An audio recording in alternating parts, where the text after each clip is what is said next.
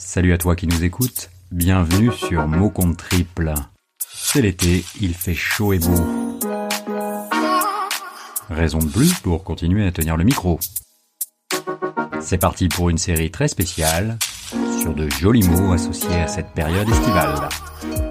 Le premier mot de cette série d'été sera colonie.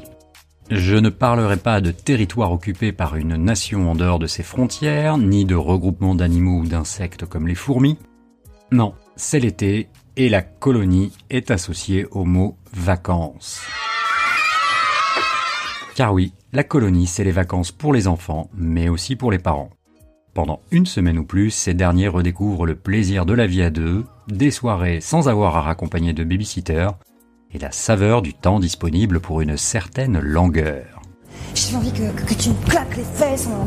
que tu me piffles Le Larousse nous indique que ce nom féminin est un centre d'accueil pour les enfants en vacances, à l'initiative d'un organisme social ou municipal, et dans lequel sont organisées des activités de loisirs.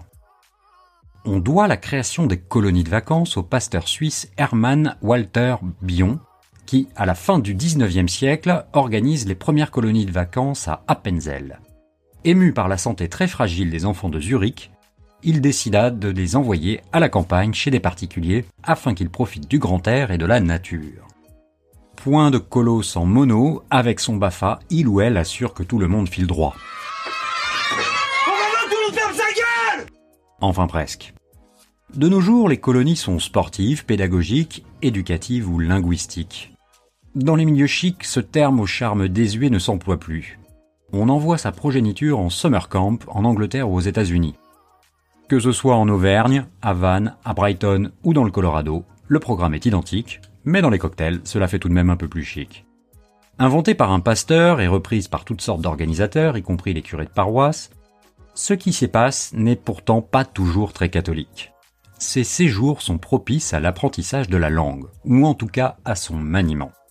Le French Kiss reste une valeur sûre, et la colonie de vacances un moment privilégié pour le découvrir et le maîtriser.